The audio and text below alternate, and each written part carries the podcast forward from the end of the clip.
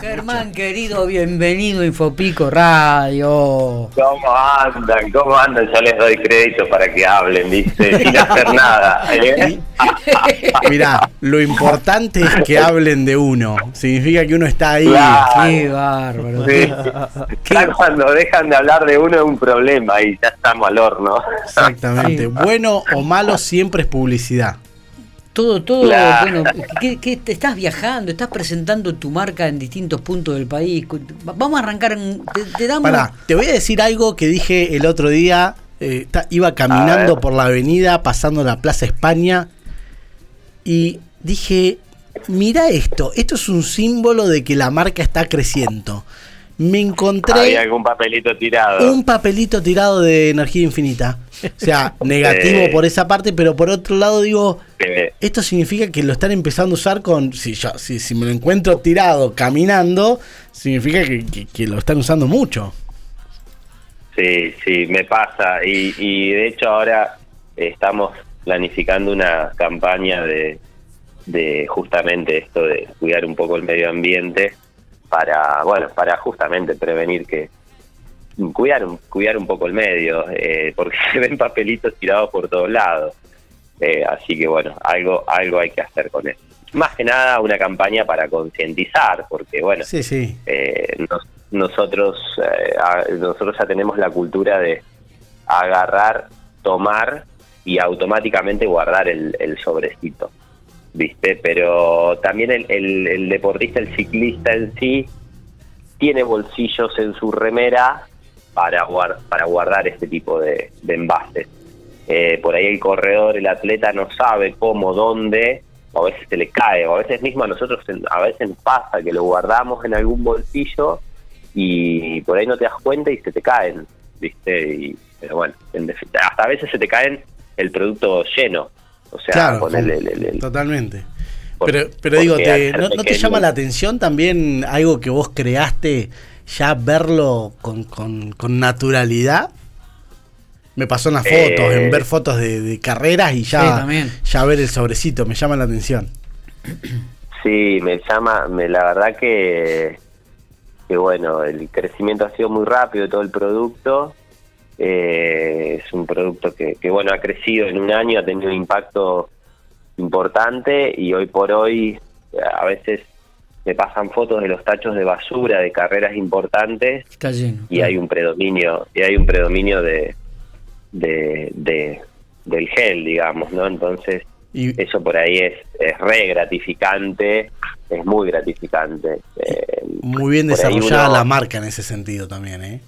Sí, falta, faltan cosas por trabajar, ahí hay mucho por trabajar, pero bueno, se va, se va haciendo a pasos agigantados y eh, todo el tiempo, todo el tiempo estoy con una cosa, con otra, de acá, de allá, eh, pero bueno, ahí vamos. Está dando en charlas también, Germán. Sí, sí, sí, porque, bueno, es una forma de... por ahí la gente no entiende bien cómo funciona, qué es. eh, son productos totalmente naturales, no, no son productos eh, que tengan agregados químicos ni conservantes. Justamente el desarrollo del producto me demoró a mí cinco años eh, justamente por eso, porque yo no le quería agregar ninguna ningún químico para poder conservarlo. Entonces eh, hubo un trabajo muy muy bien hecho con la gente, una gente de Rosario, eh, que, que la verdad que hemos diseñado un packaging increíble, que, que tiene una barrera aislante muy buena, que eso hace que el producto no necesite agregados ni conservantes ni ningún aditivo, digamos, ¿no? Entonces eso es, es algo a modo de proteger al consumidor, ¿no?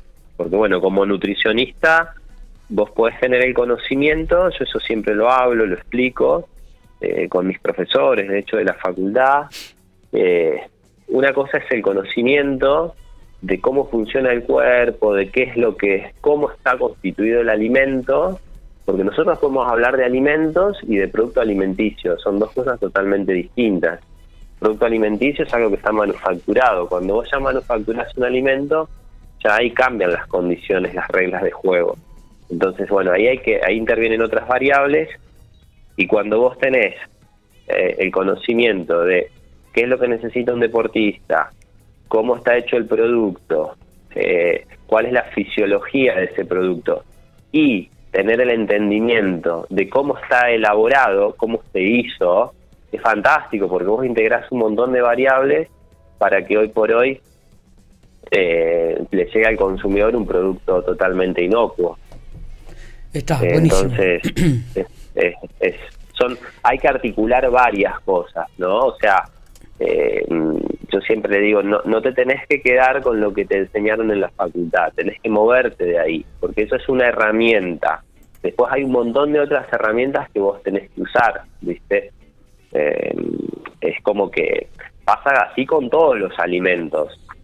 Yo ahora estuve en una feria en Buenos Aires hace poco y en una expo eh, y la verdad que estuvo muy buena porque ahí te das cuenta que desde la industria alimentaria en la facultad aprendés, pero no aprendés lo suficiente. Entonces, cuando a vos te desnudan un alimento y ves cómo está hecho, decís que no, mira, come esto, come aquello, come aquello otro, come este pan, come aquella galletita, come aquel queso, no comas aquel otro, por esto, por esto, por esto y por esto, digamos, ¿no? Entonces, eh, hay, hay, hay hoy por hoy un mundo en todo lo que es alimentos, perdón, productos alimenticios, todo lo que venga en un envasado.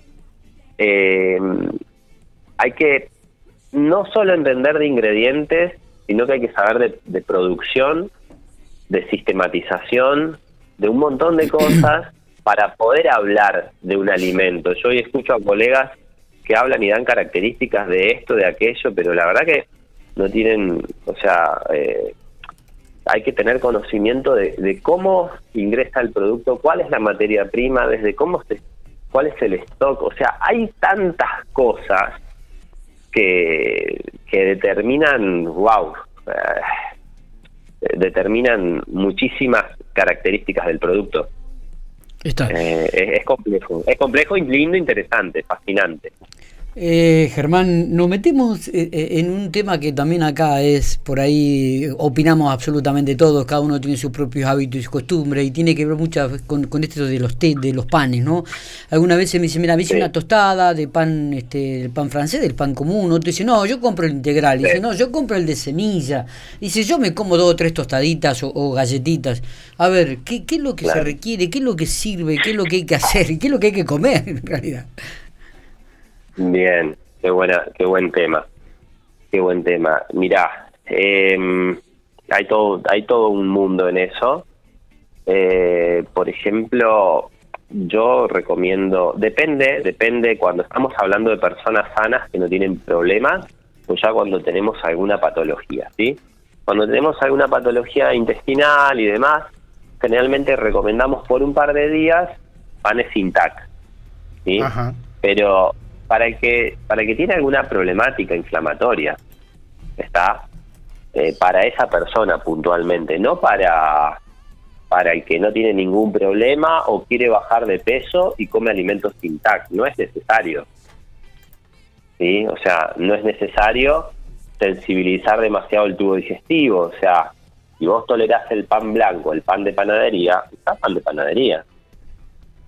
Sí si después el panadero te fabrica el pan de salvado, con salvado, eh, o el pan negro, como quieran llamarle, podés usar ese pan, es fantástico para el que no tiene ninguna problemática. ¿Sí?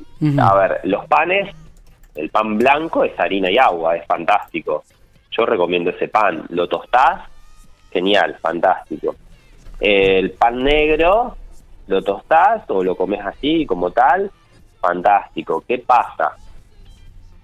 Si ya tenemos algún tipo de agregado químico, ese pan lactal o el pan de salvado, te va a durar un mes en, en, en, en, la góndola, en tu casa. Esos panes tienen una gran cantidad de químicos para poder estar en góndola. ¿Sí? O sea, yo recomiendo el pan blanco, no les recomiendo el pan lactal ni el pan de salvado. Pan de salvado que recomiendo es el pan de salvado que, que hace el panadero, que te dura dos o tres días y se puso duro. Claro. Ese pan recomiendo. Eh, pero después, mm, a ver, los panes son harina y agua. Si vos lo querés usar para un desayuno, una merienda, está fantástico. Si vos notás que te inflama el pan, porque a mucha gente dice, che, a mí el pan me inflama. Cuidado con el pan me inflama. Porque mucha gente dice, che, no, pero estoy rehinchado. Una cosa es que estés hinchado y otra cosa es que estés inflamado. Si te inflaman los intestinos, bueno, puede haber alguna complicación XXX, ¿sí? Que ahora si vos estás hinchado, es normal que te vas a hinchar, porque si vos estás sentado todo el día y comes pan y comes pan y comes pan, y sí te vas a hinchar. ¿Por qué? Porque el, un gramo de, de hidratos de carbono te va a retener 3 gramos de agua, eso es lógico, porque vos no lo estás gastando. Porque el hidrato de carbono tenés que consumirlo en función de lo que vos vas a gastar. Por eso te hinchas, se te hincha todo el cuerpo, como dice la gente, ¿no? ¿Siempre el claro pan tostado es mejor, Germán? Mira, el pan tostado lo que tiene, la característica que tiene es, mirá qué explicación tan simple y tan importante. El pan tostado lo que hace es que cuando vos lo comes, tus papilas gustativas, ¿sí? Segreguen, segreguen saliva, y cuando vos salivás, lo que estás haciendo, estás generando mecanismos eh, de recompensa, es decir, estás generando saciedad, te estás llenando. Cuando tu, tu- tus papilas, cuando tu cuerpo libera saliva, cuando tu boca libera saliva, vos ya te estás, estás, es como que es el primer estímulo de saciedad, es como que ya te estás llenando. ¿sí? Si vos le agregás, por, o sea, si vos, por ejemplo, a esas tostadas le agregás agua, lo que haces es que tus papilas gustativas no saliven. Entonces, ¿qué va a pasar? No trabaja tu cuerpo. Hoy por hoy las papilas de las personas están como, como inactivas porque vivimos tan rápido que metemos una tostada y le mandamos un trago de café arriba, metemos otra para que pase más rápido. Y lo que no tenemos que hacer es justamente eso.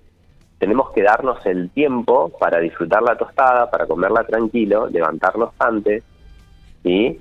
Eh, y mm, permitir a nuestras papilas que liberen saliva para que justamente vos puedas tragar y en vez de comerte 10 tostadas, de esa manera con dos o tres tostadas te llenás.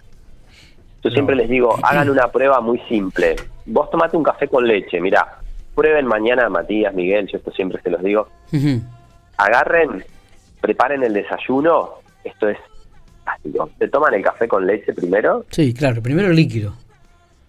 primero, primero te tomas todo el café con leche Y, y, y después y las después galletitas. comes las tostadas en Claro. seco. Vas a ver, ¿sí? Cuánto más te dura el paquete de tostadas. Sí, sí, sí, es, es así. O si vos vas a agarrar, tomás café, comes una tostada, tomás café, comes una tostada, vas a ver que te vas a comer, no sé, 10 tostadas, Sí, contra sí, sí. de la otra manera te comiste Dos. 3, 4 y no querés más. Dos o tres, sí, total. Es así. Es así. Es increíble. ¿Por qué? Porque justamente lo que estuviste haciendo ahí es que liberaste mecanismos de saciedad para que tu cerebro ya en la boca no es lo mismo que el mecanismo de saciedad salga de la boca y llegue, ¿sí? A tra- llegue al cerebro, a las zonas XX del cerebro, ¿sí? A que venga del estómago y llegue a la cabeza, digamos. El recorrido es mucho más largo. No es lo mismo generar un, un recurso inmediato de la boca al cerebro que del estómago al cerebro. ¿Se entiende? Ujú. Entonces vos ya automáticamente, cuanto más salivas, menos vas a comer. Ustedes, mirá, eh, y el ejemplo de esto es, ¿viste cuando están haciendo un asado o están haciendo, no sé, algo, o la gente que, que es repostera y te dice, no, no, coman ustedes y yo ya estoy asqueado de esto? Sí, es cierto. Justamente porque ya in- inconscientemente ya están salivando. Están salivando, están salivando y cuando les llega la comida no tienen hambre, no quieren comer. Pasa con el que hace el asado, pasa con, con muchas. Eh, realmente con los que cocinan, fíjense que cuando ustedes son anfitriones, eh, siempre terminan comiendo mucho menos. sí, ¿prestaron como- sí, es, atención? es verdad, es verdad. Es cierto, verdad, sí, es sí, verdad. Bueno, eso tiene que ver con el primer mecanismo de saciedad que es a nivel salival, que ya se activa cuando vos ves la comida y ni hablar cuando ya la tenés en la boca. Si vos comes despacio, le das tiempo a que tu a que tu boca salive. Esos son todos mecanismos eh, son muy importantes que se fueron perdiendo en todos estos años producto de la velocidad con la que vivimos, ¿no? Totalmente. Germán, eh, como siempre, un, gustazo poder tenerte en la radio, charlar un rato con vos.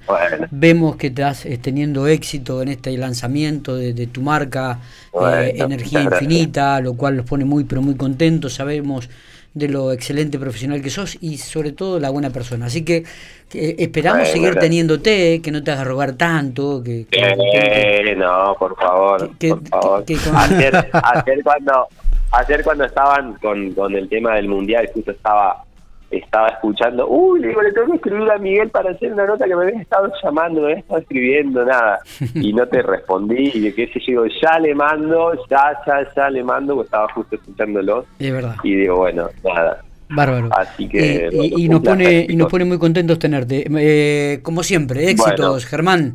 Eh, estamos en contacto. ¿Seguís haciendo consulta y seguís atendiendo en el consultorio acá en 13 entre 8 y 10, ¿no? También. Siempre, siempre, siempre. todo. Es, es, importante estar en contacto con la gente porque vos no podés hablar después. Decirle a la secretaria que, que, se comunique y me mande un turno cuando pueda, Genial, mangazo. Ahora, ahora, se lo recuerdo, ahora se lo recuerdo. abrazo grande, que sigas bien. Chicos, saludos a toda la audiencia, muchas gracias. Chao, chao.